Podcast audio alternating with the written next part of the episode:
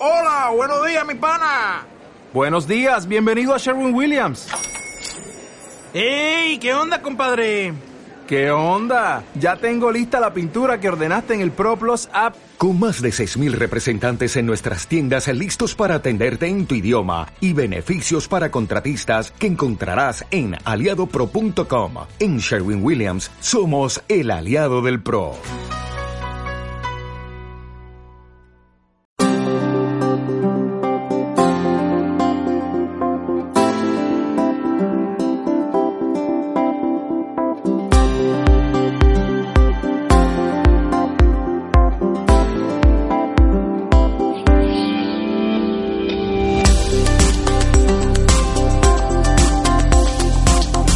Buenas a todos y bienvenidos a un nuevo programa de No hay cine sin palomitas. Yo soy Fernando Gil y estoy aquí con Bárbara Ramón. Muy buenas, Fernando, ¿qué tal?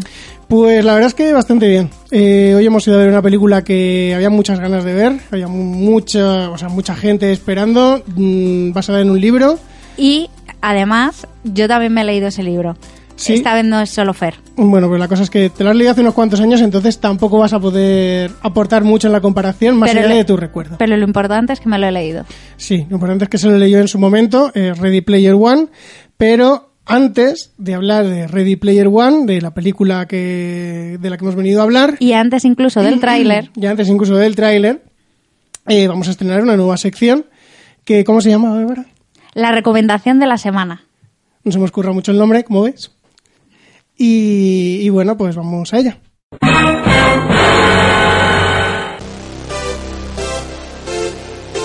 Bueno, a ver, en la recomendación de la semana, como os imaginaréis, nos vamos a poner a recomendar una cosa esta semana.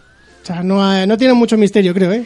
Sí, es sencillo. Generalmente va a ser una película. Y eso, y vamos a hacer la recomendación de la semana. Y esta vez estrena la sección nuestro amado presentador, Fernando Gil. La estreno yo solo, porque a Bárbara no se le ha ocurrido ninguna, entonces en el próximo programa seguramente hable ella sola, eh, recomiende ella sola. Así que ya veremos si en todos los programas o cómo nos vamos turnando, pero de vez en cuando por lo menos vamos a querer recomendar algo y esta semana yo quiero recomendar una película que posiblemente os suene así un poquito de Netflix que se llama Aniquilación, la nueva película de Natalie Portman. Pero cuéntanos, Fernando, de, de qué va esta película. Me encanta que me hagas esa pregunta porque es muy complicado contar de qué va Aniquilación, pero bueno, eh, lo que se puede contar así rápido es una especie de meteorito cae en Estados Unidos, como pasa siempre en Estados Unidos, y alrededor de, de ese trozo de, de meteorito que cae en un faro empieza a surgir como una especie de cúpula gigante que está modificando el ambiente. Y entonces el gobierno de Estados Unidos lo mantiene en secreto, el sitio lo llaman la- el Área X, y mandan a grupos de militares o de gente, la cual nunca vuelven. Pues, ¿sabes a qué me recuerda mogollón esa sinopsis? Aquí. Al libro, muy recomendable también, fíjate, al final voy a recomendar algo, que se llama Picnic Extraterrestre, ¿De quién? que es, es de un señor ruso, que ahora mismo no recuerdo cómo se llama, pero es un libro que tiene más años que la tos y que yo creo que es de la época de 1984, de esa época. Es de una, es una distopía de una especie de... Bueno, que los alienígenas aparecen en, en la Tierra y dejan, digamos, una serie de artefactos y donde han tocado esa serie de artefactos eh, es como una zona súper tóxica, muy peligrosa, que le llaman la zona y entonces van militares a capturar esos artefactos y luego además están los que son los hunters que se dedican a recuperar esos artefactos para venderlos en el mercado negro. Bueno, Aniquilación no es exactamente lo mismo, pero sí que tiene ciertos paralelismos. eh, y entonces en Aniquilación tenemos a Natalie Portman, que es una antigua militar, actualmente bióloga, profesora de biología, que la contratan así un poquito entre comillas en un grupo del gobierno para adentrarse en esa cúpula y descubrir lo que está pasando. Y hasta aquí voy a leer porque, aunque esto es a lo mejor 15, 20 minutos de película, yo creo que ya a lo mejor se cuenta incluso un poquito más de lo que debería, porque la película eh, está escrita y dirigida por Alex Garland, que a lo mejor os suena porque es el director y guionista de una película como Ex Machina, que a mí me parece, me, me flipó, Ex Machina. Yo aquí, lo siento, pero a mí me la vendieron ex máquina eh, muy bien y a mí me decepcionó mucho. Bueno, a Bárbara no le gustó. No digo que no me gustase, digo que me decepcionó un montón. Bueno, a mí me parece una película increíble. Increíblemente buena es, Ma- es máquina. Pero bueno, hemos venido a hablar de Aniquilación. Y Aniquilación me parece una película que puede ser un poquito densa, puede ser un poquito complicada por el simple hecho de que yo creo que está escrita en viajes alucinógenos, ¿vale? Y cuando la veáis lo entenderéis perfectamente, porque es una película que tú cuando piensas que es imposible que se vuelva más bizarra, se vuelve más bizarro. O sea, es, increíble. Es increíble. Pero me parece una película muy recomendable. No es una película de verte tranquilito después de comer, porque es una película de estar bastante atento, porque tiene pequeñitos detalles que va- vas haciendo, vas uniendo ahí un puzzle. Pero me parece una película muy, muy interesante para ver y, y realmente con el poco presupuesto que yo supongo que tiene, porque Netflix tampoco creo que le haya soltado ahí 100 millones de, de dólares para hacer esta película, los usa bastante bien. Pues nada, prepararemos las palomitas y nos sentaremos en este caso delante de la televisión a ver Aniquilación. Y si os quedan ganas antes de dormir, pues echarle un vistazo a Picnic Extraterrestre, que es un, un libro muy recomendable y muy cortito además. Eh, Aniquilación, lo último, está basado en una trilogía de libros que yo voy a empezar a leerme dentro de poco para, para llenar un poquito la, la historia de la película. Así que posiblemente tengáis noticias mías sobre los libros en algún futuro. Sí, además, fíjate, podemos hacer algún programa sobre alguna película original de Netflix, porque sí que es cierto que nosotros hablamos mucho de cine de estreno, pero que el cine no solo se estrena ahora mismo en el cine, sino que también se estrenan en las plataformas digitales, como puede ser Movistar, Netflix, Amazon, HBO y demás. Sí, pero ahora mismo no me quiero meter mucho en el tema de cine Netflix y todo eso, precisamente con Ready Player One, porque Steven Spielberg ha hecho unas declaraciones un poco fuertes de las que no quiero hablar en este programa. Ah, pues yo no me he enterado. Luego, cuando acabemos el programa te lo cuento. Y Vale. ahora, yo, si quieres, ya podemos pasar a hablar de Ready Player One, precisamente, y escuchamos el tráiler. Me llamo Wade Watts. Mi padre me puso ese nombre porque sonaba identidad secreta de superhéroe, como Peter Parker o Bruce Banner. Murió cuando yo era pequeño, y mi madre también. Y he acabado aquí, en un pequeño rincón en ninguna parte. No hay ningún sitio al que ir. Ninguno. Excepto Oasis.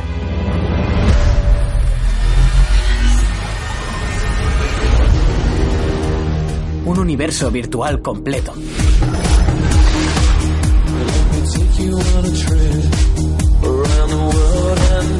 La gente entra en Oasis por todo lo que puede hacer.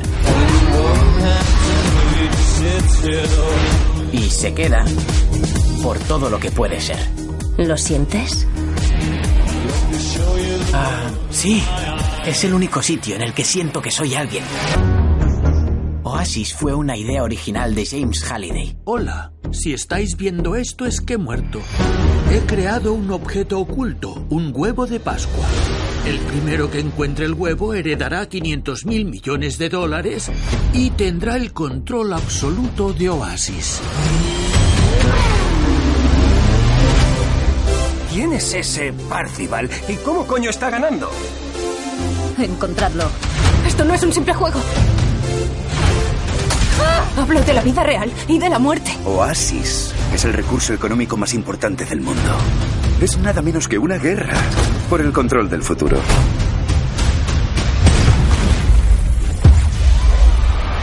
Bienvenido a la rebelión, güey.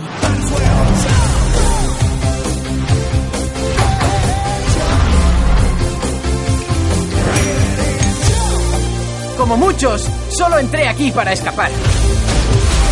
Pero he encontrado algo mucho más grande que yo mismo. ¿Estáis dispuestos a luchar?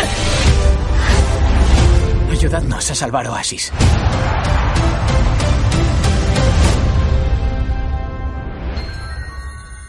Bueno, pedazo de tráiler, ¿no? Sí, la verdad es que aparte es muy largo. Mm, No es más largo de lo normal, ¿eh? Mm, Dura más o menos lo mismo que duran todos los trailers que vemos siempre. Pues cuenta programa. muchísimas cosas. Ah, sí, ¿te parece que cuenta muchas cosas? Sí, me parece que cuenta muchas cosas. Bueno, antes de hablar de, de lo que nos parece el tráiler, Bárbara, cuéntanos un poco de qué va Ready Player One.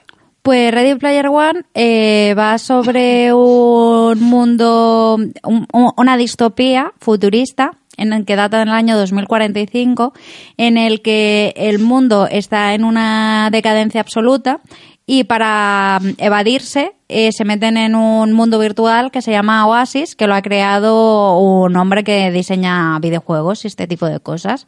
Entonces, la mayoría de la gente pasa más tiempo en Oasis que en el mundo real. La cosa es que el creador de Oasis se muere y en su testamento deja dicho que la persona que encuentre o el huevo de, Pascua, de Pascua perdón, que ha escondido dentro de, de, Oasis será el dueño, amo y señor de todo Oasis y aparte será multimillonario. Un huevo de Pascua, para quien no lo sepa, es algo que está oculto dentro de un videojuego, una película, algo por el estilo, algo que no está a plena vista. Entonces hay... No es exactamente eso, pero sí, se puede resumir así. Sí, que es algo que está oculto dentro, por ejemplo, de un videojuego. Sí, más o menos sí. Como los trofeos ocultos de la Play. Y la cosa es que, pues para hacerse con, con, ese huevo de Pascua, tienes que conseguir tres llaves. Para conseguir esas tres llaves, tienes que superar tres pruebas que están ocultas. Y entonces tenemos a nuestro protagonista, que es Wade, que intenta hacerse con, con las llaves de, de Oasis para, para ganar el, el juego. Y así es, está aquí ya está, de eso va. Y bueno, sí, sí podríamos contar que también hay una organización que quiere conseguirlo, pero bueno, es, esto es todo el mundo se lo imagina, vamos, porque la película está dirigida por Steven Spielberg y Steven Spielberg ya sabemos que es un experto en hacer películas de este corte familiar, aunque hacía bastante tiempo que no hacía una película así. Desde decir. Super 8, ¿no? Super 8, que es de JJ Abrams, exactamente. ¿Y no está, no la produce Spielberg? Pero yo digo dirigir. Ah. A lo mejor está producida por Spielberg, no estoy seguro, pero yo digo dirigirla. Ah, yo pues digo sí. Una entonces, aventura... entonces sí, hace mucho. Que eso. Entonces hace, hace mucho tiempo que Spielberg no nos deleitaba con una película tan, tan familiar, tan de aventuras, de las que, de las que siempre nos han gustado. Y es cierto que sigue teniendo su mano, ¿eh? O sea, se, se nota mucho que el hombre sabe, sabe, dirigir bien este tipo de películas. Sí, la, la película yo ya voy adelantando que a mí me ha gustado un montón. Eh, me parece una película bastante original que se diferencia muchísimo de, del libro, pero que vistas de forma independiente las dos cosas están muy bien, porque aunque digamos que es una adaptación del libro, como, se, como es tan sumamente diferente, es como un ente en sí mismo, cosa que, que me ha gustado bastante. Que se diferencia tantísimo del libro, que no intenta reproducir digamos, eh, palabra por palabra, porque muchas veces eso es lo que pasa con, con, las decepciones que hay luego en los libros, que se parecen, que intentan parecerse tanto al libro que la acaban fastidiando. Pero Steven Spielberg eh, nos ha demostrado que sabe perfectamente contar una historia, tanto en una historia original como en este caso la adaptación de un libro. Bueno, a ver, yo creo que aquí tampoco hay que darle el mérito a Steven Spielberg porque Steven Spielberg solo lo ha dirigido. El guion no lo ha escrito él. Bueno, pero habrá puesto ideas. Yo creo, que más, yo creo que hay que darle más mérito precisamente a Ernest Klein, que es el, el, autor del libro, que también es guionista de la película, que supongo que es el que habrá hecho todos los cambios dentro de, del mismo universo, porque es, es, cierto lo que decía Bárbara, que aunque está basado en un libro, está basado muy levemente en, lo que es la historia que cuenta el libro. Más o menos, bueno, sin contar demasiado, pues acaso hay alguien que no se haya leído el libro, eh, se desarrolla muy parecido, pero cambian cosas determinantes para que la gente se siga sorprendiendo. Y Ernest Klein, que es, que es, el autor, como decía, que también es el guionista, yo creo que ha querido agilizar un poquito lo que es la novela, porque la novela, quien la haya leído sabe que hay, hay más pruebas, hay mucha más historia. Y aquí lo han, lo han agilizado bastante, se y, lo han eh, aligerado mucho para que, para que cualquier persona pueda entenderlo todo sin necesidad de que sea muy sobreexplicativa. Y que luego, aparte del libro, es un libro muy de. Hoy es un día de distopías es un es o sea muy distópico y relata mucho una especie de universo que es perfectamente posible en un futuro cercano. Hasta cierto punto sí, pero enti entiéndalo en lo que quieres decir. Y sí es cierto que el libro se centra más en ciertos aspectos de la sociedad de ese momento, mientras que la película pasa un poquito por encima, te cuenta lo, los únicos datos que tú necesitas saber y, y se centra más en Oasis, en este programa informático. Y bueno, a ver, la película supongo que lo sabréis, está llena de referencias a los 80 y a los 90 tiene un poquito también. Y está, está totalmente plagado. Además, el libro, si no recuerdo mal, salió justo en la época del, del boom de los 80 otra vez, de cuando estaban otra vez un montón de moda los 80, no como ahora que ya está muy quemado los 80. El y ahora han vuelto el- los 90. ya han vuelto los 90. eh, el libro salió justo en el momento del auge de los 80 y lo explotó a, a tope. O sea, está súper bien explotado y en la película saben explotar las cosas que mejor funcionaban. Las, mejor, las cosas que mejor funcionan de los 80. Eh, al estar dirigida por Steven Spielberg, Steven Spielberg también dijo que él iba a quitar todas las referencias que había en la novela a sus películas porque se sentía un poquito incómodo de hacerse sus propios homenajes. ¿No las ha quitado todas? Hay, hay una que luego en la zona con spoilers hablaremos, que a mí me ha gustado bastante, que además está al principio, pero que no quiero contarla por si acaso. Pero, pero realmente sí. O sea, Steven Spielberg me ha sorprendido porque yo era un director que, aunque me gustó mucho El Puente de los Espías de hace dos, tres años, no recuerdo hace, Pues hace ha- poquito. Hace dos años como mucho, yo creo, porque hicimos programa. Sí, puede, sí. Hace, hace dos años me, me gustó bastante El Puente de los Sí, Espías. a mí me encantó esa Pero película. en una película más que se notaba que era un poquito más Seria. no seria, sino que la había dirigido un poquito más con el piloto automático. Esta yo como que noto que tiene más cariño A ver, a la historia. Yo creo que, que esta lo que más se nota es que se ha divertido mucho rodándola. Sí. Y eso es algo que cuando estás viendo una película, el director siempre te lo transmite, en plan de he hecho esto porque me lo han encargado o he hecho esto porque realmente me apasiona el tema. Y yo creo que a Spielberg le gustó mucho el libro de Ready Player One y que tenía muchísimas ganas de, de dirigir algo como esto. Yo creo que sí. Que a lo mejor el libro no se lo había leído antes, pero que realmente es que el libro es una oda a los 80 y es un- una oda a Steven Spielberg en muchos momentos, porque Spielberg es muy importante en el libro y aquí pues él se tendría que sentir muy incómodo haciendo tantas referencias a sí mismo. Pero es cierto que tú ves la película, que son dos horas y veinte, que a mí mm, no se me han hecho pesadas, o sea, es, es muy, muy Sí, la, valorar. la película es bastante ligerita, muy amena, tiene además un poco de todo, tiene escenas de acción, tiene escena de romance y tiene ahí también su pequeño halo de misterio y, la película está muy bien, además tiene también muchos gags cómicos que, que no desentonan para nada y que te hacen la película muchísimo más amena. Sí, pero son, son gags que son cómicos pero no son de carcajada, son de sonrisa, por lo menos a mí me parece. Me parece que no busca el chiste de, de reírte, sino el chiste de, de que te caiga simpático. O sea, no me parece que sea una película excesivamente divertida, sino Bueno, que es una película simpática. había un señor en el cine que se partía la caja ahí. ja, ja, Pero a mí ya no me sorprende. Yo he ido a ver películas y tú también has ido a ver películas conmigo en el que hay personas que se ríen en momentos que no son graciosos porque es una película de drama, especialmente. O sea, que no es ni siquiera una película que lo busca, pero pero en esta película yo, a ver, ha habido un momento en el que sí que me ha hecho bastante gracia, pero yo creo que más que, que gracia es simpatía, de que dices, "Hmm, qué guay esto que, que ha hecho así. Hay muchas referencias a los 80, hay muchas imágenes icónicas que recrea otra vez. Y realmente es una película muy, muy disfrutable. Yo ahora quiero hablar un momento de, de los actores porque algunos son más o menos conocidos, a lo mejor te suena la cara de ellos, Como Simon Pegg.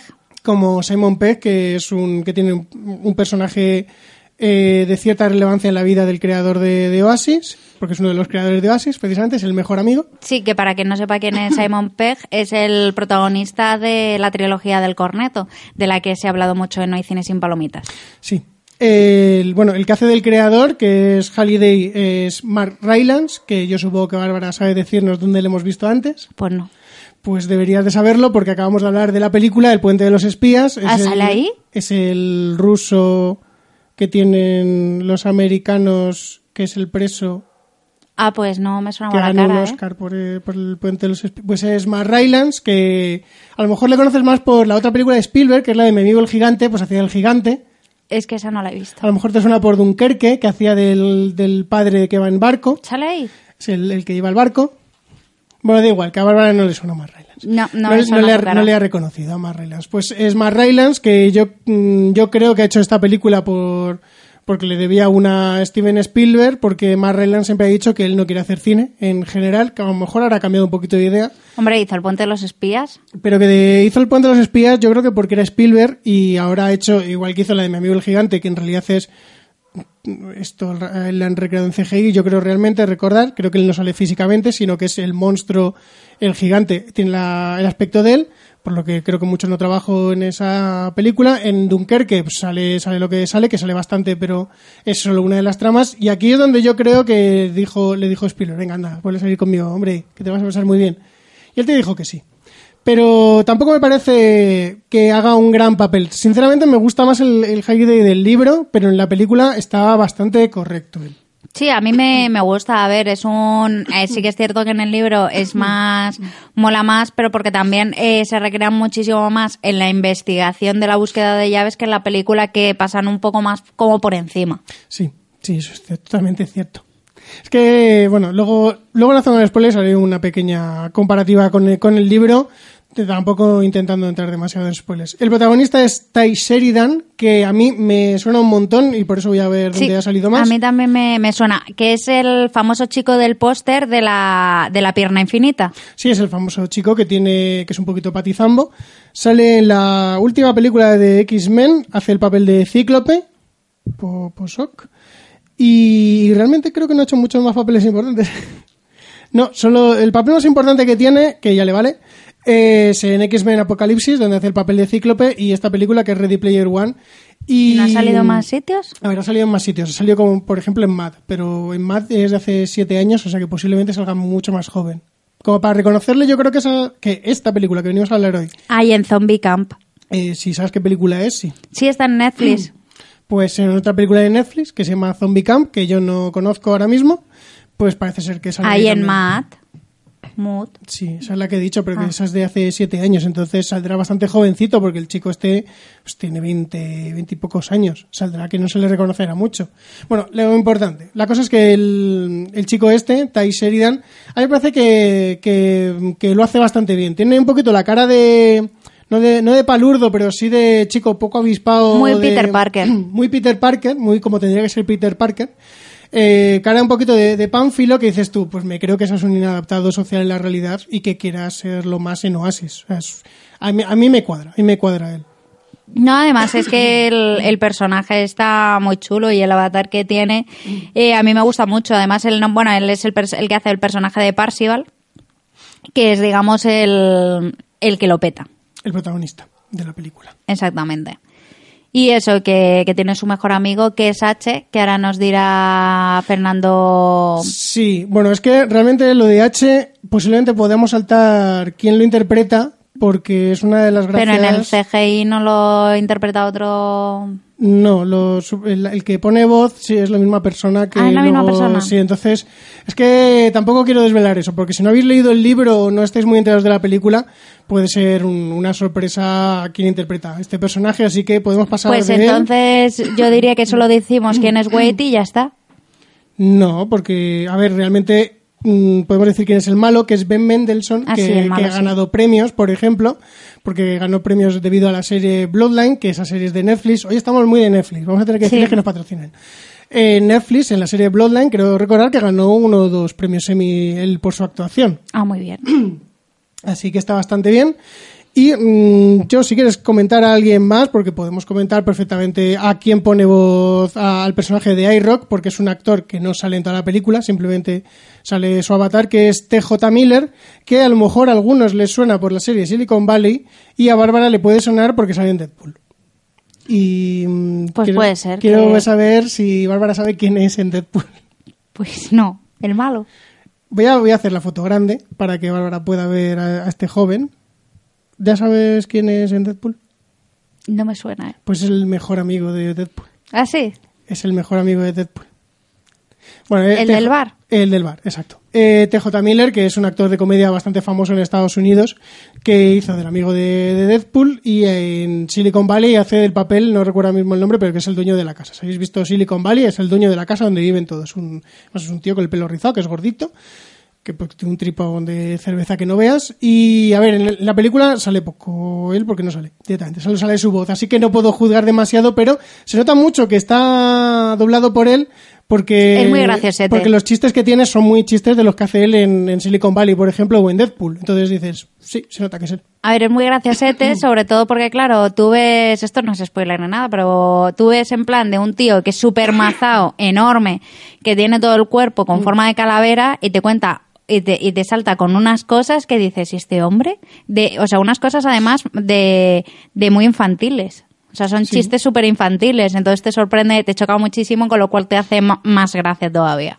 Pero realmente lo de los chistes infantiles tiene un poquito de justificación porque como en Oasis puede entrar cualquier persona de cualquier edad, puede entrar un niño de 10 años, una, una persona de 80, pues tú no sabes cómo es esa pe- el- el- el- la verdadera persona que Claro, o de sea, este puede ser un chaval de 5 años y... Hombre, 5 años sería un poco fuerte por toda la historia que cuenta, porque hay un momento en el que dice que lleva 10 años recolectando. O sea, sería un poquito fuerte. Claro, entonces de 10 tampoco es. Ya, pero he dado el ejemplo de que en Oasis puede entrar gente de 10 años. Por eso que podía ser en plan de, pues eso, un chavalín. No, pero que sí que puede tener en plan 20 años y, y entonces pues sí, tiene, tiene una- unas líneas de guion que dices tú, yo no sé por dónde pillarte, sinceramente.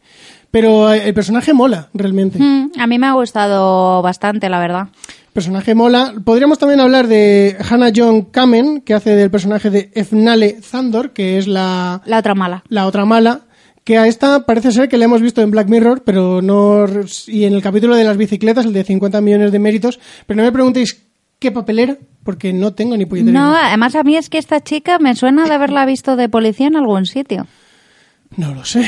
A, a lo mejor ha hecho de- en plan de, policía, de estos policías Pues a, lo, sin mo- nombre. pues a lo mejor el León Reden. Mm, yo creo, no lo sé. Yo creo que no lo sé. Pero bueno, lo importante es que a mí me ha sonado un montón la cara de esta mujer y he salido, ya ahora tengo muchas más dudas de quién es. Voy a tener que volver a ponerme el capítulo de 50 millones de méritos de la serie Black Mirror, que ¿sabes dónde está? En Netflix. Muy bien, está en Netflix. Hoy estamos a tope de Netflix. Y para terminar un poquito con el equipo técnico, aparte de Spielberg y de Ernest Klein en el guion, Tenemos la banda sonora de Alan Silvestri. tenemos la banda sonora de Alan Silvestri, que es mm, uno de los compositores más famosos de los 80, porque hizo bandas sonoras tan famosas como Regreso al futuro. y como Y como Regreso al futuro como 2. Regreso al Futuro 2 Y como Regreso al futuro 3. y como Vengadores. ¿Ah, sí? La banda sonora, de- la fanfarria de Vengadores, si no recuerdo mal, es de él. Ah, pues no sabía. Sí. Eh, Alan Silvestri, que es un, un gran compositor que de músicas que todo el mundo conocemos, como la de Regreso al futuro. Regreso al Futuro. que ya hemos hablado de Alan Silvestri además en este programa, en el especial que hicimos de Regreso al futuro 1, 2 y 3. Estoy abriendo un momento a ver, porque me parece muy fuerte que solo no sepamos Regreso al Futuro, así que voy a ver qué más ha hecho. A ver, habrá Mira hecho. mira qué guapo es Alan Silvestri. habrá hecho más cosas. Hombre, hizo la banda sonora de Depredador. Y de Forrest Gump. Sí, la de Forrest Gump también es verdad. Pero eh, me ha sorprendido mucho la de Depredador. Y, a ver, la de Vengadores es increíble. O sea, ¿de verdad no sabías que eran Silvestre y Vengadores? Pues no, no lo sabía. El clan del oso caverna. El vuelo del navegante. Yo sabía que había otra que tú conocías. El vuelo del navegante. Ay, esa, es, esa peli me encanta. ¿Y quién engañó a, Robert, a Roger Rabbit? Peliculón también, que engañó a Robert Roger Rabbit. Pues Alan Silvestri es un gran compositor y yo creo que le han cogido precisamente por, por estas cosas. Porque es un gran compositor de los 80, marcó mucho los 80 y los 90 con su música y que quieras que no seguir haciendo la banda sonora de los Vengadores tiene su mérito. Porque, pues vamos, porque crear la música de los Vengadores mola un montón. Y, Y de está. Regreso al futuro. Ya, ya, pero quiero decir que, que lleva 30 añitos el hombre ganándose el pan y ganando muchos adeptos. Así que yo creo que era, que era de mérito que, que le nombráramos. Bueno, y hablemos un poco de los efectos especiales. A mí, sinceramente, me han gustado un montón, sobre todo lo que es la, la parte de Oasis y luego el cómo mezclan los avatares con el mundo real o con lo que quieren hacer creer que es el mundo real. Y a mí es que me ha, me ha gustado mucho. Me ha recordado también un poco a Blade Runner, en plan todo el rollo de, de Oasis, los diferentes mundos y demás. Y me ha gustado mucho. He salido muy satisfecha. Eh, tengo que decir que la referencia a Blade Runner no entiendo lo que dices de la mezcla entre Oasis y el mundo real. No, y que me ha, me ha gustado mucho el rollito que tienen de Blade Runner. O sea, era, me gusta mucho la referencia, No, no, o sea, ya, el mezclar, punto, cambiamos de frase. O sea, había un punto ahí. No, y no, también sí, el sí, rollito. Blade Runner. Eh, ya, pero que, bueno, que yo no es que no he visto el rollito Blade Runner tan fuerte como tú, creo. Pero realmente sí. A ver, los efectos visuales están bien. Yo creo que está hecho un poquito a propósito para que tú digas, uy, qué bien hecho está, lo mal hecho que está, porque tiene un rollo, un rollo visual muy de videojuego actual, pero muy tirando a, a retro, muy de, se nota mucho el cartón piedra, se nota mucho que es el, que es un videojuego y para estar ambientado en el 2045, Cinco. Pues como que se podían haber... En 2045 seguro que tienen mejores efectos visuales. A ver, que estamos hablando que es un mundo real comple- completo. Y el World of Warcraft también. No, porque el World of Warcraft tú no estás dentro. Y en Oasis estás dentro igual que en el World of Warcraft. No, dentro no estás. Estás igual. Tú es- lo es- ves a través de una tele. No lo ves en plan de ahí me muevo por aquí. Es crear también un mundo virtual. Ya, pero que no estás físicamente dentro, tío. Tú tampoco estás físicamente... Físicamente dentro sería Tron, que se mete dentro del videojuego. Bueno, pero la gente me entiende. Que Yo te es- entiendo, pero que no, que es Pues es en plan rollo las VR de Play. Claro, pero las VR de Play tú no estás dentro del juego. Bueno, pero tienes ahí tus cosas, tus manditos y demás, Vale. y tienes ahí tu, tu traje. Pero que te entiendo, pero que digo que... Que, que World of Warcraft, eh, que sí, que es un mundo abierto y te creas tu propio personaje, interactúas con otros personajes también, de otra gente que está al otro lado del planeta, pero que no es un, o sea, que no es 360 grados que es en una a través de una pantalla entonces que evidentemente no es que, que es una tecnología que tiene que ser muy complicada Si lo hacen ahora las VR y lo hacen con mejores efectos visuales que este juego, de Bueno. verdad me estás diciendo tanto como mejores efectos visuales iguales. no iguales iguales no Iguales. que tú tienes limitado Son igual de buenos los efectos visuales. No son iguales los de la Son- VR son Son, son bastante, son bastante parecidos. La cosa es que son 20 años de diferencia, que es lo que estoy diciendo, que en 20 años seguro que han mejorado bastante los gráficos, pero que yo entiendo que está hecho un poquito en plan retro de que te recuerde a los juegos antiguos, porque es muy importante los juegos antiguos en esta historia. Pero sí, a ver, realmente el efect- los efectos visuales están muy bien y están muy bien integrados las escenas en las que, como dice Bárbara, mezclan un poquito Oasis y el mundo real. o sea que mm, chapó por eso, pero yo creo que se les ha ido un poquito la mano con demostrarte que saben hacerlo, pero no lo quieren hacer. Como eh, nosotros sabemos que podríamos hacerlo mucho mejor, pero te vamos a dejar muy claro que no queremos hacerlo mejor. Y no me molesta, pero como que digo, joder, podéis haberme hecho un poquito más natural, que no se notara tanto que es en plan de, yo puedo, pero no lo hago porque no me sale de las narices. yo creo que no es así pero bueno Bueno, pues nada. Pues que nos diga la gente lo que opinan de- del tema este, porque se ve que tú y yo no nos vamos a poner de acuerdo en los efectos visuales de esta película, de ninguna forma. cierto es Bueno, no sé si quieres comentar algo antes de entrar a la zona con spoilers. Mm, la nota Final Infinity Vale, pues dinos tu nota al Final Fantasy. pues yo le voy a poner un 9 Un 9. Sí, porque Y- me ha gustado un montón, he disfrutado mucho de la película. Considero que no es perfecta, que podría mm, haber profundizado un poquito más, por ejemplo, en la sociedad de, de lo que es el guion y demás, que es una película pues más de corte aventura infantil para toda la familia y que a lo mejor eso es algo que, que me ha faltado. Entonces por eso no le voy a poner el 10 redondo. Bueno. Pero le pongo un También. 9 porque lo demás me ha gustado la banda sonora, me han gustado los actores, me lo he pasado bien y me ha gustado mucho. Muy bien, muy bien. Yo le voy a poner un 8, pero le voy a poner un 8 porque a mí me ha entretenido mucho la película, me parece que está bastante bien hecha, pero no sé, no me parece un peliculón gigantesco que yo vaya a recomendar a todo el mundo de tienes que verla sí o sí. Yo creo que es una película que le voy a decir, que voy a recomendar de si te gustan mucho los 80 y los 90, póntela, si te gusta el libro, póntela porque tiene mucho el espíritu de la novela y le han sabido captar muy bien la novela cambiando distintas cosas. Pero no sé, yo no he salido tan entusiasmado como Bárbara, me parece muy buena película, pero no tan, tan, tan, tan buena, tan buena como va a ponerle un 9. Es- Yo estaba entre el 7, yo estoy un siete y medio más o menos, creo que le voy a poner el 8 por eso. Y yo sí se la recomiendo a, a todo el mundo. Es una película que además es para todas las edades, lo puede disfrutar cualquiera, se haya leído el libro o no. Y, y creo que es una película de aventuras que, que está, vamos, súper bien y, y yo se la recomiendo a todo el mundo que la vea en el cine. Eso sí es verdad. Eh, la película es muy espectacular, la película es de verla en el cine porque es donde de verdad vas a disfrutar todo lo que han, todo lo que han hecho. Y si puede ser en sala de 360 grados de sonido, mucho mejor. Eh, sí, eso, pero eso es en realidad casi con cualquier película de estas de, de ambiente, que te meten en un ambiente distinto. Porque te envuelve y el sonido está muy bien y además está muy bien utilizado en, en esta película. ¿Alguna otra cosa más? No, ya podemos pasar a la zona con spoilers. Bueno, pues pasamos a la zona con spoilers donde eh, contaremos un poquito más en profundidad lo que es la trama de la película. Atención, peligro. Peligro. Peligro. Vas a entrar en la zona de spoilers. Zona de spoilers. A partir de este punto, este punto es responsabilidad tuya. Es responsabilidad tuya. ¡Corred, insensatos! Bueno, no sé si quieres empezar por lo que es el principio de la película, por esa carrera y esa referencia clara a Spielberg que se hace a sí mismo con ese Tyrannosaurus cogiendo un coche. Sí, está chulo. A mí me ha, me ha gustado. Me ha gustado mucho. ¿Te ha gustado mucho la referencia o te ha gustado mucho la escena? La escena y la referencia. Cuando he visto al Tiranosaurio Rex he pensado, Jurassic Park.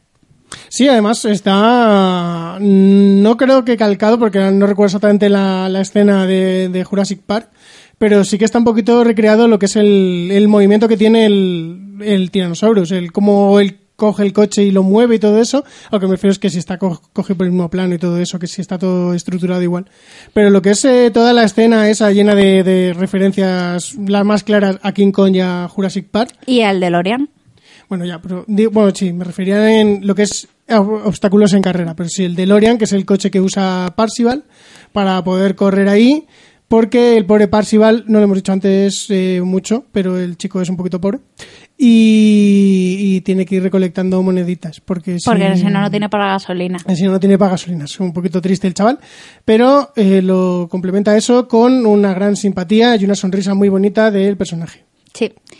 Y vamos, pero vamos, a mí me ha gustado mucho y me ha gustado también mucho, no es justo en esta escena, pero el cómo resuelven la prueba, la referencia a esa gran película que es eh, Las alucinantes aventuras de Billy Ted y El alucinante viaje de Billy Ted, esas dos películas. Sí, porque, bueno, a ver, es mmm, yo aquí tengo un poquito de reparo, ya se lo he dicho a Bárbara, porque en el libro lo que es la primera prueba es bastante más complicada que en la película, porque en la película todo el mundo sabe dónde está la prueba y todo el mundo quiere, está intentando hacer la prueba, mientras que en el libro pues no es así. Si no habéis leído el libro, leerlo y lo descubriréis. Y entonces a mí me, me, no me molestaba, pero sí que era como, joder, es que me parece como que no se lo han currado demasiado la primera prueba, que todos en una carrera de la muerte para el final, que siempre al final llega King Kong antes de antes que el resto de la gente se carga la carretera y tú ya no puedes pasar por ahí, entonces has perdido has perdido la carrera. Pero me ha parecido muy original eh, la forma de resolverlo. Eso sí, porque me ha parecido muy bien, muy bonita la referencia a de si no puedes ir para adelante, pues ve para atrás. Efectivamente, que es lo que hace en Billy Ted en sus dos películas, que es retroceder en el tiempo para poder conseguir el verdadero propósito, que es convertirse en unas estrellas del rock para poder llevar a la, la paz al mundo.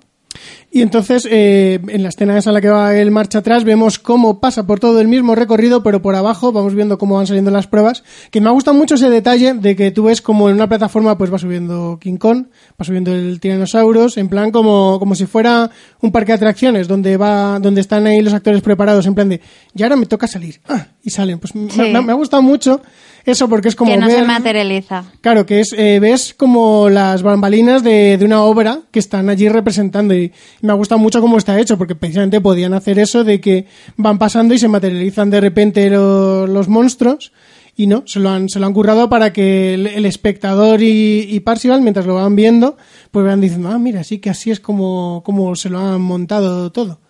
Y llega hasta el final donde, hay un, donde está la línea de meta y la fuente donde le dan la llave que yo he dicho, jolín, dos horas y veinte de película y en los primeros diez minutos ya nos hemos pulido la primera llave. Esto lo van, no sé cómo lo van a hacer, pero lo van a alargar de una forma un poco rara.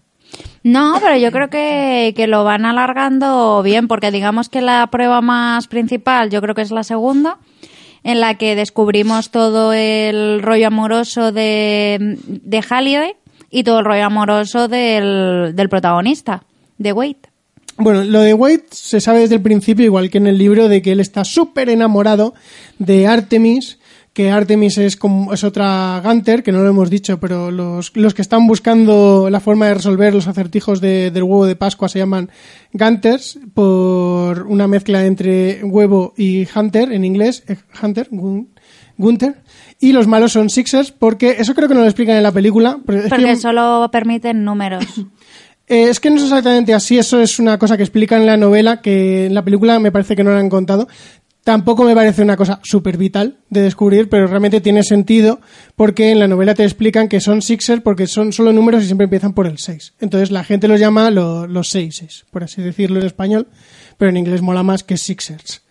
Que no tiene ninguna relevancia en realidad para el este, simplemente es una tontería, por eso en la película no lo habrán contado, aunque también te digo que son 10 segundos de contar, que son 10 segundos de diálogo en el que pueden contar. A ver, lo que dicen es, es que a lo mejor sí que lo dicen en la versión original, pero en la versión doblada, que es como lo hemos visto, no, porque dicen que los llaman a los Sixer y que eh, la gran característica que tienen es que son números, o sea, que podría decir que son Sixer y sus números empiezan por el 6.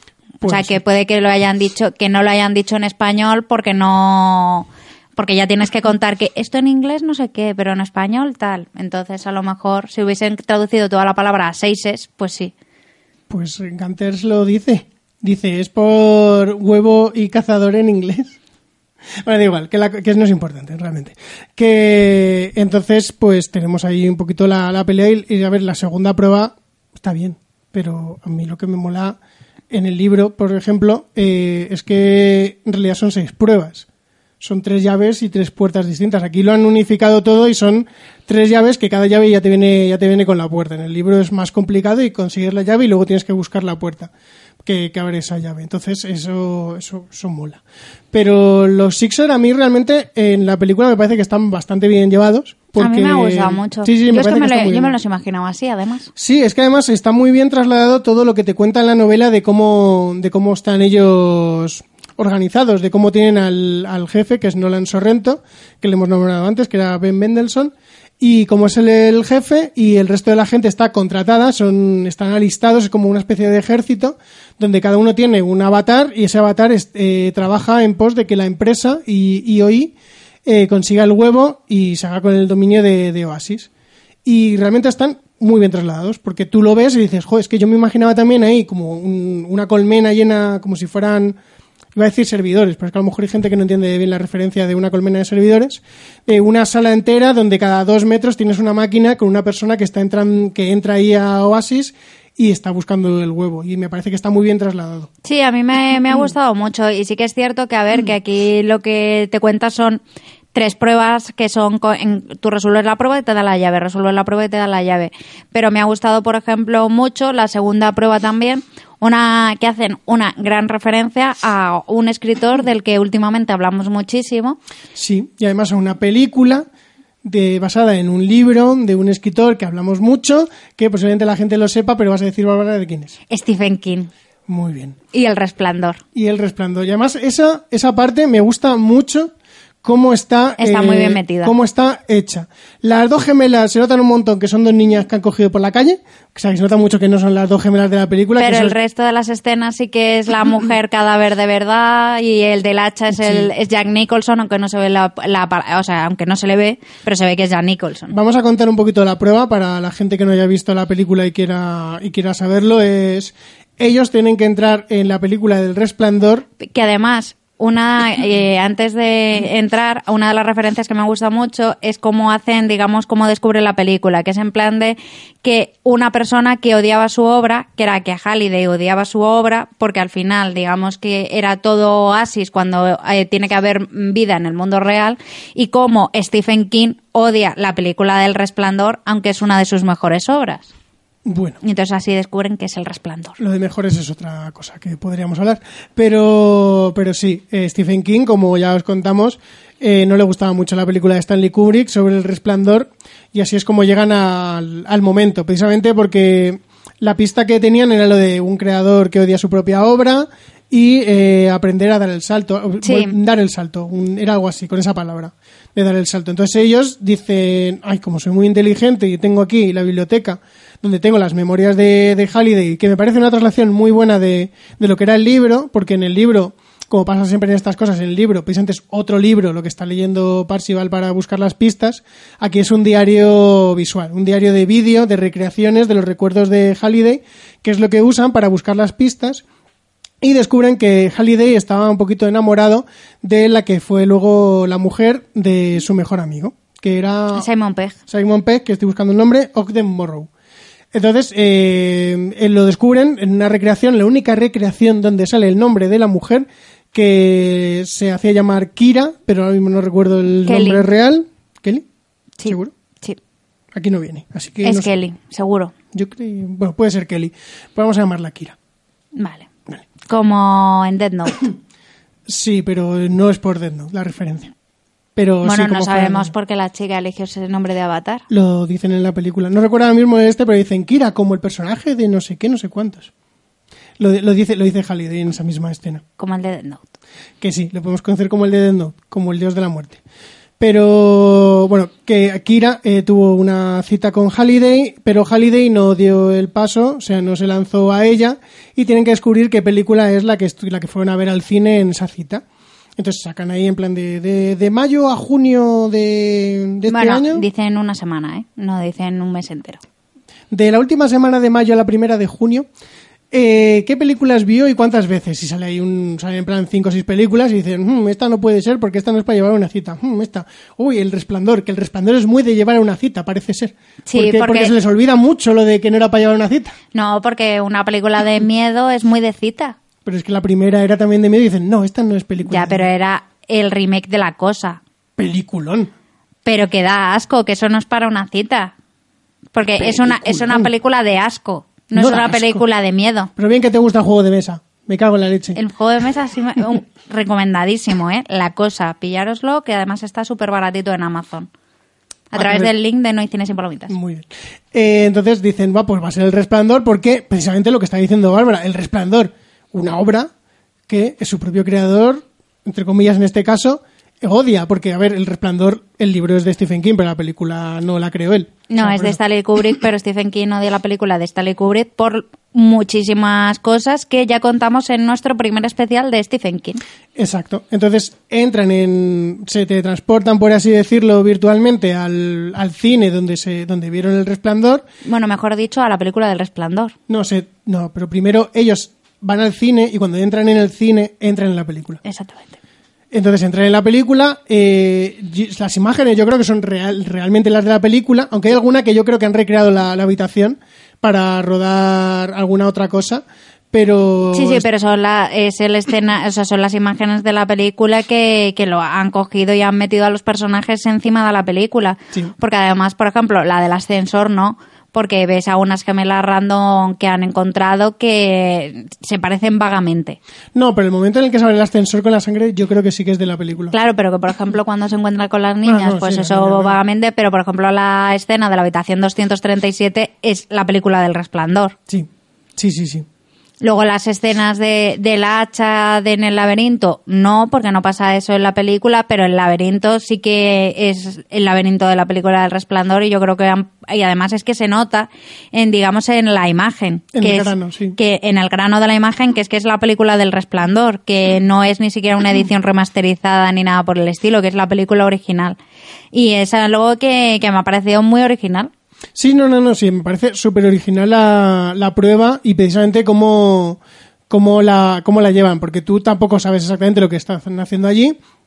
Tienen 10 minutos, era algo así, hacen el cálculo. Sí, Tenían que en tienen- 10, 15 minutos para resolverlo cuando están allí, de una forma también muy original, porque la cuenta atrás son hojas de la novela de, de Jack Torrance, que es el personaje de- del resplandor, que se van volando, y entonces ahí es donde, mm, respecto al número de hojas que quedan, son el número de segundos que les quedan. Me pareció bastante original. Sí. Y bueno, ahí se separan, hacen un- unos cuantos chistes con, ay, pues yo no he visto la película porque me da mucho miedo. Uy, una mujer en una bañera desnuda. Uy, ¿qué pasará? Ah, ya he mirado en el espejo y resulta que no, Ay, era, no me, era tan joven. me estás poniendo un poco, voy a dejarme llevar. Sí, pero bueno, hacen uno- unos cuantos chistes de un poquito de, de juvenil, de mujer desnuda, qué guay.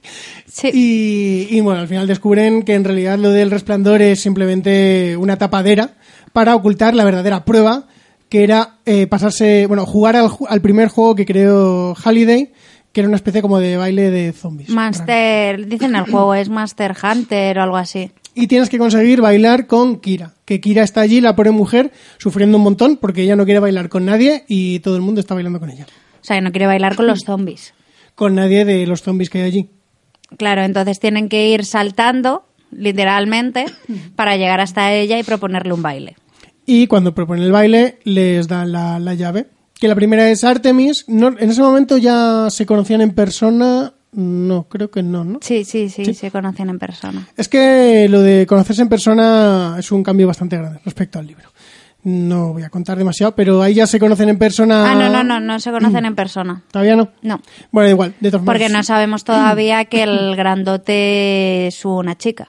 Es una mujer. Pero lo de la mujer se lo descubrimos de otra forma más adelante. Claro, por eso, pero que no lo descubrimos. No, y- pues yo me refería a Parcival y, y Artemis. Si se conocían ya en persona. No, no, no, porque eh, eso pasa muy seguido, lo otro. Yo creo que sí que se conocían, que yo creo que sí, porque lo de cuando matan a la familia de, de Parcival, yo creo que es cuando solo, Ah, tiene, sí. una, solo tiene una llave. Sí, sí, sí se conocen ahora sí, porque ella dice, "Ah, ya sé, ya sé lo que es, y se lo dice en persona. Claro, entonces mm, la familia de Parcival la matan porque él es tan inteligente de decirle a, a Artemis, de la chica que está enamorada, en una fiesta, en una discoteca, la discoteca más cool de todo Oasis, le dice, me llamo Wade, y le falta decirle la dirección, porque le dice, me llamo Wade, estoy Sí, pero enamorada de eso ti". también pasa en el libro. No, no pasa exactamente así en el libro. Pero que también comente una estupidez así, por eso saben quién es. No, realmente no. ¿No? Luego, luego te lo Pues cuento cómo es. yo lo recordaba así. No, no, no. En el, en el libro tiene, es un poquito más misterioso. Porque, a ver, el libro, sin contaros demasiado, que no quiero contaros mucho del libro, eh, está contado todo desde la visión de él. Quiero decir, tú solo las escenas, todas las que tienes son de él. Son visión de cosas que está haciendo él. Eh, mientras que en la película, como comprenderéis, pues tenés escenas en las que él no está involucrado, por lo que ves cosas que están pasando en otros lugares y que él no tendría que saber. Y entonces la película pues juega un poquito con eso de, ah, ya sabemos cómo se llama, hemos estado investigando y hemos descubierto quién es, quién es él. Pero no, en el libro es de otra forma, que luego ya le contaré a Bárbara cuando terminemos el programa. Matan a la familia de, de él, de Wade Watts, que es como se llama, nombre que le puso... Por muy Peter Parker. Claro que es lo que dice él, que su padre le puso un, un nombre, una literación para que se pareciera un poquito a los superhéroes. Y, y bueno, ellos piensan que está muerto, pero no está muerto, estaba de parranda porque estaba con Artemis y descubren la segunda llave, que es la que nos lleva al resplandor. Y a partir de ahí la película realmente es- hace como un pequeño parón, porque las dos primeras llaves las consiguen súper rápido. Y, Bueno, a la segunda les cuesta un montón. pero la segunda a lo mejor es a la hora de película. Y luego tienes hora y veinte de, de resto de película que yo decía, Dios mío, la que, la- lo que pueden montar aquí. O sea, Mm, Hombre, yo creo que, que la segunda es la más larga. A mí por lo menos me ha parecido que la segunda era la más larga y la- que la tercera se resuelve más rápido, como en 40 minutos. Claro, 40 minutos. Pero, los- pero hasta llegar a ese... Bueno, da igual. La cosa es, después de que consigan la segunda llave, los malos descubren que este chico sigue vivo, no le sienta muy bien y eh, el chico había tenido antes una entrevista con el malo, donde el malo, tan inteligentemente como cualquier persona, tiene escrita la contraseña en un post-it al lado del ordenador, entre comillas, que es una silla que le meten Es Oasis. que eso es muy usuario, ¿eh? Sí, sí, sí, por eso es muy usuario. Precisamente el malo no es muy friki, podemos decirlo. De los 80 le van diciendo por el pinganillo las referencias y eso Pues explica voy a, mucho. Voy a tomar tap mientras escucho Bananarama. ¿Era Bananarama? No, era... Duran Duran. Duran Duran. El bananarama era otra cosa. Pero sí, que a ver, que realmente se nota un montón en plan de, ¡ay, qué bueno está este tap! Lo voy a jugar mientras juego al Adventure en mi, en mi Atari. Tal. Que yo, de verdad, no entiendo cómo a la gente le gustaba el tap. Yo es que creo que nunca he probado el tap. Yo sí he tomado tap porque era como una especie de, de Coca-Cola sin cafeína. O sea, el tan. No. ¿Era como el tan? ¿El tap? No, no, no. Era una lata roja Ah. con letras blancas, igual que la de la Coca-Cola. Es que yo creo que es del mismo fabricante. Lo que pasa es que era como una Coca-Cola sin cafeína y no me acuerdo si es que no tenía gas. Era algo, era como la cero, la Coca-Cola cero sin cafeína o algo así. Era como el acero. Y te iba a decir, Dios mío, estás, No, no, a, to- como- estás a tope ahí con el acero. Con la Coca-Cola cero sin cafeína. Yo creo que era así. Yo recuerdo que mi madre lo bebía mogollón y que yo me he bebido alguna vez alguna lata de esas que tenía y no me gustaba nada. Yo era más de la Coca-Cola. Muy bien.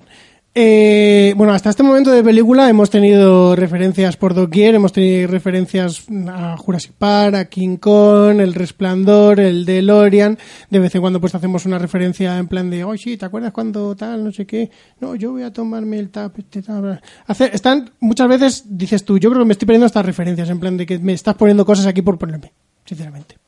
Pero bueno, matan a la familia de, de Wade, consiguen la segunda llave y aquí es ya cuando se juntan todos de verdad y descubrimos que H, que, que ya de por sí realmente en la película era muy complicado ocultar que era una mujer, porque la voz que tiene dices tú, se nota mucho que es una mujer poniendo voz de hombre. Ah, pues yo no lo he notado. ¿No lo has notado? A lo mejor es que yo como lo sabía me, me he fijado más, pero a mí me A parecía... ver, yo sabía que era una mujer, pero yo creía que era que el, el doblador, yo creo que es distinto. No, no, no, no. Es, em, es la misma dobladora, pero con la voz un poquito distorsionada, pero que se le reconocía la voz. O por lo menos yo le reconocía la voz. La, cuando ha hablado tanto virtual como en persona. Y decía yo, sí, es la misma dobladora. No, Por- además Porque es- yo pensaba que iban a hacer precisamente, eh, que iban a poner a un doblador chico en el avatar, porque el avatar es como un, es un hombre, ¿vale? Quiero decir que tampoco piensen aquí que siempre, uy, ¿por qué siempre piensas que es un hombre? No, es que es como un hombre súper fornido, que le gusta matar gente, que es súper bueno en los juegos de lucha. Y que luego, aparte, que, que tu, tu avatar lo puedes hacer como quieras, que lo puedes hacer con voz de pito si quieres. Claro, claro. Entonces yo pensaba que habrían puesto una voz de hombre, de doblador de, de la parte virtual, y luego cuando es una chica, pues habrían cogido pues a una chica dobladora o, o algo así. O sea, a lo mejor habían cogido como, yo qué sé, a la, a la dobladora de Bart Simpson, que tiene una voz como de chico pequeño. No algo sé. así. Algo, algo que pudiera confundir. Pero no han cogido, mm, es la misma dobladora en los dos lados, entonces yo creo que ahí posiblemente haya gente que si no sabe la historia se lo va a oler un poquito porque dices, esta voz es como muy rara, esta voz es, es, es extraña. Pero bueno, eh, también tenemos a Soto, era, no, Soy Daito, Sí, que Daito es un japonés que se llama Takido o algo así. pues eh, Y su hermano pequeño es Sho, que tiene 11 años. Bueno, mm, en la película no dejan claro si es su hermano o qué. Ya se entiende que es su hermano porque dices, no me creo que un chaval de 11 años vaya por el mundo solo. Sí. Pero no dicen, yo creo que no Además que dicen que los dos son, son chinos. Muy bien, Bárbara siendo un poquito racista. O solo, por, japoneses. solo por ser los dos orientales ya tienen que ser hermanos. Hombre, pero yo que sé, que están en Estados Unidos, son los dos japoneses y van juntos a todos lados, pues yo que sé, se da por hecho que son hermanos. Pueden ser muy Que amigos. que él tiene 11 años y el otro tiene veintitantos. Pueden ser muy amigos. Sí, vamos, pues si tú tienes veintitantos y tu mejor amigo tiene 11 años, a lo mejor es un poco pertur, ¿eh? Eso pasa mucho en los juegos virtuales, que tú no sabes, si además lo dicen en la película, dices, ¿cómo sabes que no es un gordo o que vive en el sótano de su madre de 50 años que se llama Chuck? Cuando le dice precisamente H, vaya, vaya ironía, que cuando precisamente le dice H a, a, Parcival, le dice, ¿y cómo sabes que Artemis no es un, un hombre gordo que vive en el sótano de su madre de 50 años que se llama Chuck? Pues, pues lo mismo pasa en esto, a lo mejor pues no se conocían en persona y de repente dijo, ostras, que eres un niño de 11 años y yo te he contado muchas cosas, no me denuncies al FBI y esas cosas. Así que, pero vamos. Y luego, bueno, la vamos a avanzar un poco. La tercera prueba es, cómo no, el ganar un, un juego de, del Atari. El Adventure, en este caso, aunque hasta que descubren que es el Adventure están un buen rato. Pero eh, como los primeros en llegar son precisamente lo- los Sixers, eh, los primeros que llegan a, la última prueba, eh, crean un campo de fuerza alrededor con una magia de nivel 99 que puede durar miles de millones de años y que cubre totalmente y que es indestructible desde fuera. Lo cual hace que tengamos un gran problema. Porque si, si no puedes penetrarlo desde fuera, ¿cómo lo haces? Pues con un trabajo desde dentro, como tiene que ser. Exactamente, y como han capturado a la chica y la tienen dentro en uno de los centros de fidelización, que a ver, esto quizá sí que está, mm, que le tienes que echar mucha imaginación para descubrir que es un centro de fidelización. Eh, Esta parte en la novela está mucho mejor explicada porque te cuenta mm, toda la jerarquía del centro de fidelización y cómo funciona y, esas cosas. Claro, que esto es lo que yo, por lo, por lo que no le he puesto el 10 a la película, porque claro, esto es mucho de la parte de la sociedad y eso sí que no lo, no lo explica bien, pero en principio el centro de fidelización es que cuando tú debes mucho dinero, Sí, cuando tienes deudas, llega a cierto momento en el que dicen, mira, pues te esclavizan. tienes estas deudas, vas a trabajar para el gobierno y vas a, con el dinero que te tendría que dar el gobierno, vas pagando eh, el dinero que debes hasta que, mm, que- hasta que te quites la deuda. hasta que la deuda está saldada, pero como eh, esto es un como eh, el pez que se muerde la cola, tú mientras estás trabajando aquí también estás generando una deuda, porque claro, yo te estoy alimentando, te estoy dando cobijo, tal, porque no te dejo salir de aquí, con lo cual eso te lo descuento del mísero sueldo que te estoy dando, con lo cual realmente tú cada vez me debes más dinero. Exacto. Es un como un timo piramidal, por así decirlo. Entonces, claro, pues eso es donde han metido a, la chica esa eh, porque ha asumido la deuda de, que tenía su padre, que acabó muriendo en un centro de fidelización y por lo tanto acabó generando muchísima más deuda. Y como ella ya está allí dentro, consiguen liberar, liberarla, perdón, eh, haciéndole un juego de manos a, a Sorrento, porque como Wade eh, ha visto la sala donde tiene la máquina de, de entrar a Oasis, Con la contraseña. con la contraseña escrita en un POSIT, muy inteligente, ya hemos hablado antes de ello, y tiene una memoria idética, parece ser, porque ha estado una vez allí, pero se acuerda de todo mínimo detalle, cosa que me parece muy normal siendo un chico tan friki, ¿no? Eh, consiguen recrearlo virtualmente en el garaje de, bueno, en el garaje, es, es un- es un almacén, mejor dicho. El almacén de H, donde H, por cierto, está construyendo el, un gigante de hierro, como el de la película del gigante de hierro, para que la gente sepa la referencia. Hay que, ahí la referencia. Ey, que es lo que me has enseñado en... Mira, voy a aprovechar ahora para decirlo, en, porque nosotros estamos retransmitiendo esto por YouTube para la gente que lo escuchéis en formato podcast y nos han regalado un póster de la película que vamos a sortear eh, en Internet y una de las partes del póster eh, aparece el gigante de hierro. ¿Qué, ¿Qué podéis hacer para participar? Pues mirar nuestra cuenta de Twitter y, y así lo descubriréis. Muy bien. Pues han conseguido recrear allí en un trocito de- del almacén una, una copia exacta de la sala donde tiene la, la silla. Entonces han hecho ahí un juego de manos para que Sorrento no sepa que sigue en la simulación y conseguir sacarle la información de dónde está Samantha. Sí, Samantha se llama el, el personaje de... mm, Artemis. De Artemis, eh, la persona real que hay detrás de Artemis. Y eh, conseguir saber dónde está, en qué, en qué zona del centro de reclutamiento de fidelización y la contraseña para liberarla. Bueno, lo consiguen, como os podréis imaginar, pero Artemis, que es una mártir de la causa, se queda allí porque tiene, porque quiere ayudarles a destruir desde dentro la bola mágica que, que cubre, que cubre. Sí, la, a ver, un poco resumiendo, eh, es eso, o sea, ella desde dentro, a través de un hechizo mágico, libera lo que es el, El campo de fuerza. el campo de fuerza y Wade, después de dar un super discurso típico de JFK, reúne a todo el mundo, todo el mundo literalmente en el mismo sitio para que luchen contra los Sixers y poder eh, conseguir la, la llave. Que la llave está oculta en un juego de Atari, del Adventure, pero está oculta en el huevo de Pascua del Adventure, que es el primer juego en el que hubo un, un huevo de Pascua. Exacto. Y eh, paralelamente a esto que está pasando en Oasis, tenemos al personaje que he dicho antes, eh, Efnale Thandor, que es la matona de, en el mundo real de, de los Sixers, que está buscando a, a los chicos, bueno, a- a- está buscando a, a los cuatro que están todavía liberados, que están por ahí fuera, que van, que viajan en una camioneta de correos, una camioneta de reparto de correos, y les está buscando para matarles y, y esas cosas, porque es una mujer muy mala.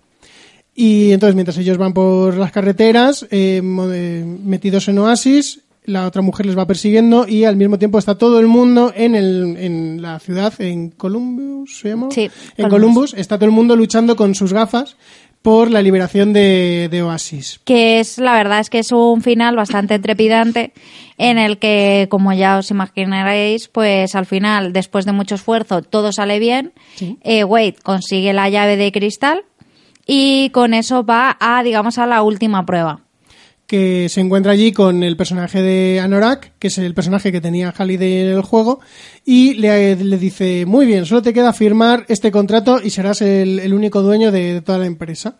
Y ahí, pues, Parcival dice, "Hmm, es una prueba es una prueba, porque el único dueño, así es como Halliday se libró de, de su amigo, así que esto en realidad es una prueba, no voy a firmarlo. Y le mira, le mira a Anorak, le dice, me alegro que hagas esto. Sí, no voy a cometer el mismo error que tú. Y entonces, digamos que, que van a, a otra sala en la que, digamos que el personaje ya de Halliday, ya como Halliday, le enseña de, de que él ha estado solo toda su vida y que no quiere que la persona que, que gobierne Oasis esté también solo. y le enseña un botón que le dice, tú si pulsas este botón, te cargas Oasis entero y un, un virus gusano eh, se cargará los servidores donde, de replicación donde está todo el juego en, en unos segundos. Así que si tú quieres destruir Oasis, este es el botón que tienes que pulsar. Tenemos ahí un poquito de, de tensión, la típica tensión de las películas de ¡ay que me caigo! ¡ay que casi doy al botón! Sí, y bueno, la cosa es eso, que consiguen, que consigue el huevo. Eh, las torres donde vivía Wade se rebelan contra el, el fantástico señor Sorrento, que es el malo, y así Wade consigue todo y sale Simon Pegg, que que digamos que resuelve también, que se, se hace consejero por circunstancias. Sí, porque no lo hemos contado, pero en el Museo de, de Videodiario de Halliday hay una especie de portero que es el que te lleva los vídeos que tú quieres ver y aquí es donde descubrimos que el personaje de Simon Pegg siempre ha sido ese, ese, ese mayordomo, ese recepcionista que te llevaba a ver los vídeos y que es el que le dio una moneda de vida extra a Parsival porque eh, los malos al final en plan kamikaze eh, detonan una bomba que destruye todo el mundo donde están en ese momento incluido a Parsival, pero como él tiene una vida extra, tiene la opción de, de conseguir la llave. De seguir jugando.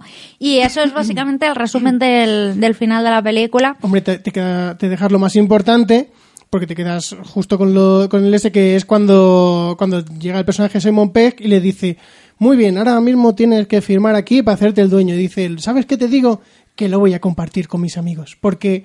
Con que- mi clan. Con mi clan, porque los cinco seguro que hacemos mejores elecciones. Le dice Simon Pegg, me parece muy correcto eso que me estás contando. Y, eso, y, y así es como Wade y sus colegas pues gobiernan Oasis, instauran, cogen a Simon Pegg de consejero e instauran algunas medidas que gustan y otras que no gustan tanto, como es cerrar Oasis los martes y los jueves porque hay que tener vida fuera de, de, de, digamos que es Oasis. Que eso, por ejemplo, en el libro sí que está, como hemos dicho, bastante mejor relatado, más que nada porque como eh, desarrolla muchísimo más lo que es la sociedad, hay mucha gente que simplemente que no, no vive en el mundo real, simplemente vive en oasis y vive en especies de armarios y no es necesario ni siquiera tener una gran casa ni un gran espacio porque toda su vida, su trabajo y todo está en oasis.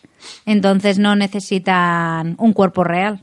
Que eso se dice en un momento de la película que es una de las recriminaciones que le hace la chica, le hace Artemis a Parsival, que le dice que él no sabe lo que es, él no sabe lo que es vivir fuera de Oasis, que él- su única vida siempre ha sido en Oasis, porque está muy centrado en eso, que es una crítica a todos los niños rata que no salen de su cuarto y que están todo el rato jugando a, videojuegos. Entonces, al final la película, un poquito, el mensaje que, te- que le quiere dar a todo el mundo, al ser una película familiar, es que está muy bien eso de jugar a- al WoW, al LOL, al Oasis y todo eso, pero que hay que tener vida afuera, que hay que también saber conciliar las dos partes, tener una vida virtual y una vida real. Sí, es que hay mucha gente que eso se, se le olvida. Lo que se llaman los ikimori o algo así se llaman, ikimori. Supongo. ¿Son japoneses también o chinos o de por ahí? Sí. Muy bien. Qué racista te ha salido. No, porque no sé de dónde son. Que sí. Por eso he dicho que son japoneses o chinos, porque son los dos que siempre están ahí, porque son los dos más famosos. Que eso, que mm, hay una canción de Defcon 2, además, creo que se llama así. Eso ya- esa referencia ya no la pillo. Que, bueno, que es eso, pues gente que, que solo vive, porque hay gente que solo vive para el WoW. Sí, sí. Y para el LOL. Y hay gente que solo vive para el StarCraft.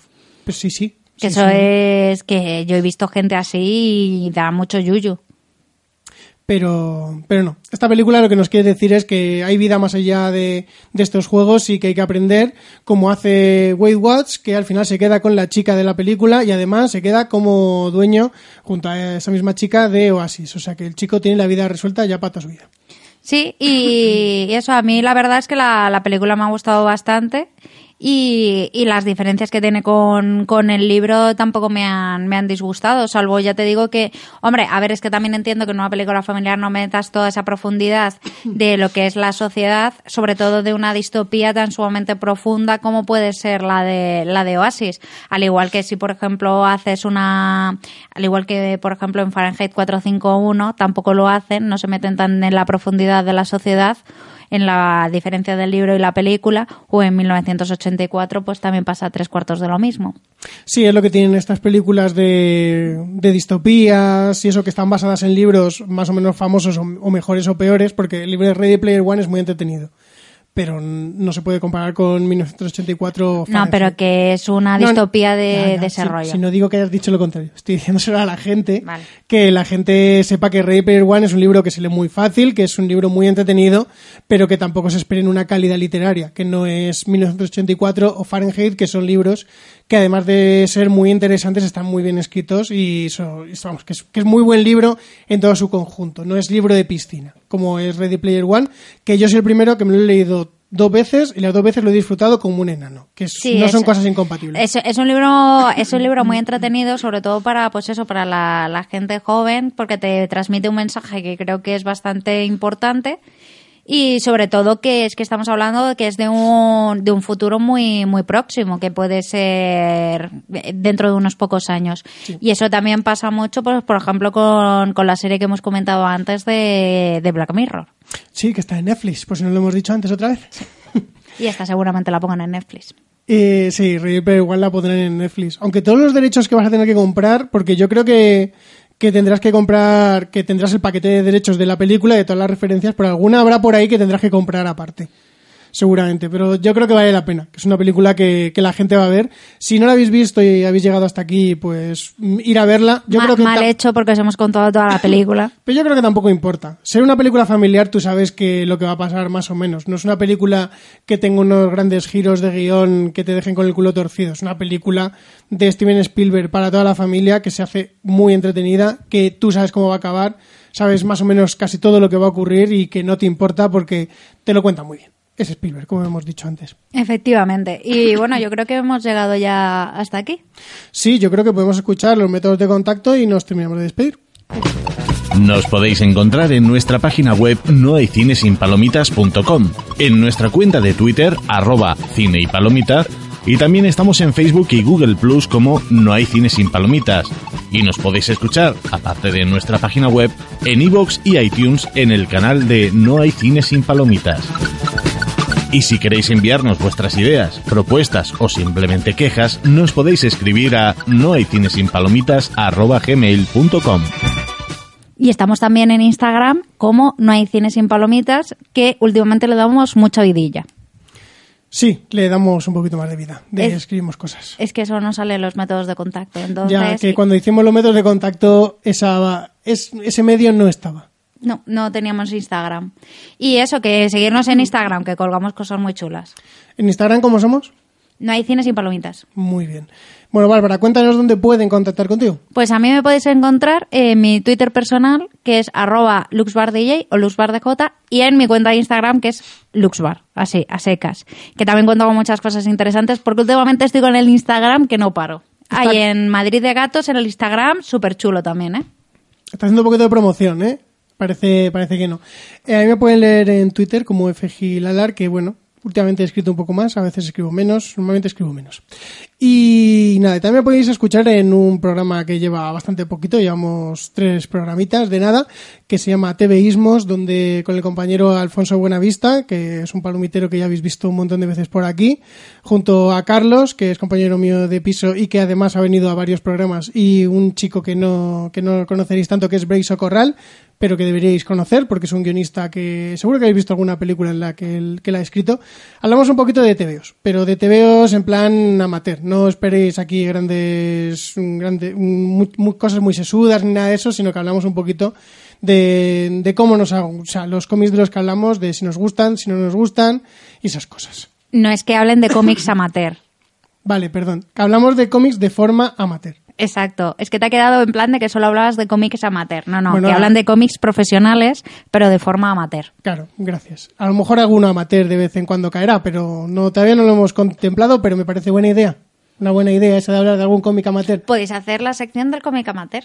Sí, solo nos falta descubrir cómics amateur. Pero bueno, ya, ya, lo, ya lo hablaremos. Acaba de nacer aquí así de la nada. Y nada, yo eso, yo, yo os recomiendo escucharlo, pero está mal porque lo hago yo, entonces no... No, yo sí os lo recomiendo porque a mí no me gustan los cómics y el programa es entretenido. Y ella en realidad lo dice porque estoy aquí al lado. A lo mejor luego por ahí no lo dice. No, sí que lo... Eh, lo escucho entero. O sea, el de Scott Pilgrim lo escucho entero. Los otros no, pero el de Scott Pilgrim lo escucho entero. Da igual, deja de, deja de decirle a la gente ya. Yo te lo digo, es verdad. Joder, que me parece entretenido. Da igual. Que, y nada, ya nos despedimos. Yo insto a todo el mundo a que escuche los próximos programas que sacaremos, que de verdad ahora mismo sí que no sé de qué vamos a hablar las próximas semanas. Normalmente tengo una idea, pero es que esta vez no. Bueno, dentro de poco vamos a hablar del Señor de los Anillos. Sí, de, haremos un, un especial del Señor de los Anillos, pero hay que ver cuando, cuando sale, cuando lo grabamos y, Sobre viene. todo porque hay que ver 12 horas de película o más. Sí, porque Bárbara y yo por lo menos vamos queremos hablar de las ediciones extendidas. Las otras personas o persona que, que vendrán, pues ya veremos Puede las que sí, puede que no. Ya veremos si las han visto o no. Pero nosotros dos queremos ver las extendidas, que son cuatro horitas más o menos cada una. Así que nada, ya, ya veremos cuándo lo grabamos y ya veremos el pobre Fer cuando lo monta y esas cosas. Y nada, yo insto a todo el mundo a que escuche los próximos programas, sobre todo el próximo, que no sé si será la semana que viene o cuándo, de No hay cien sin palomitas. Hasta luego. Chao.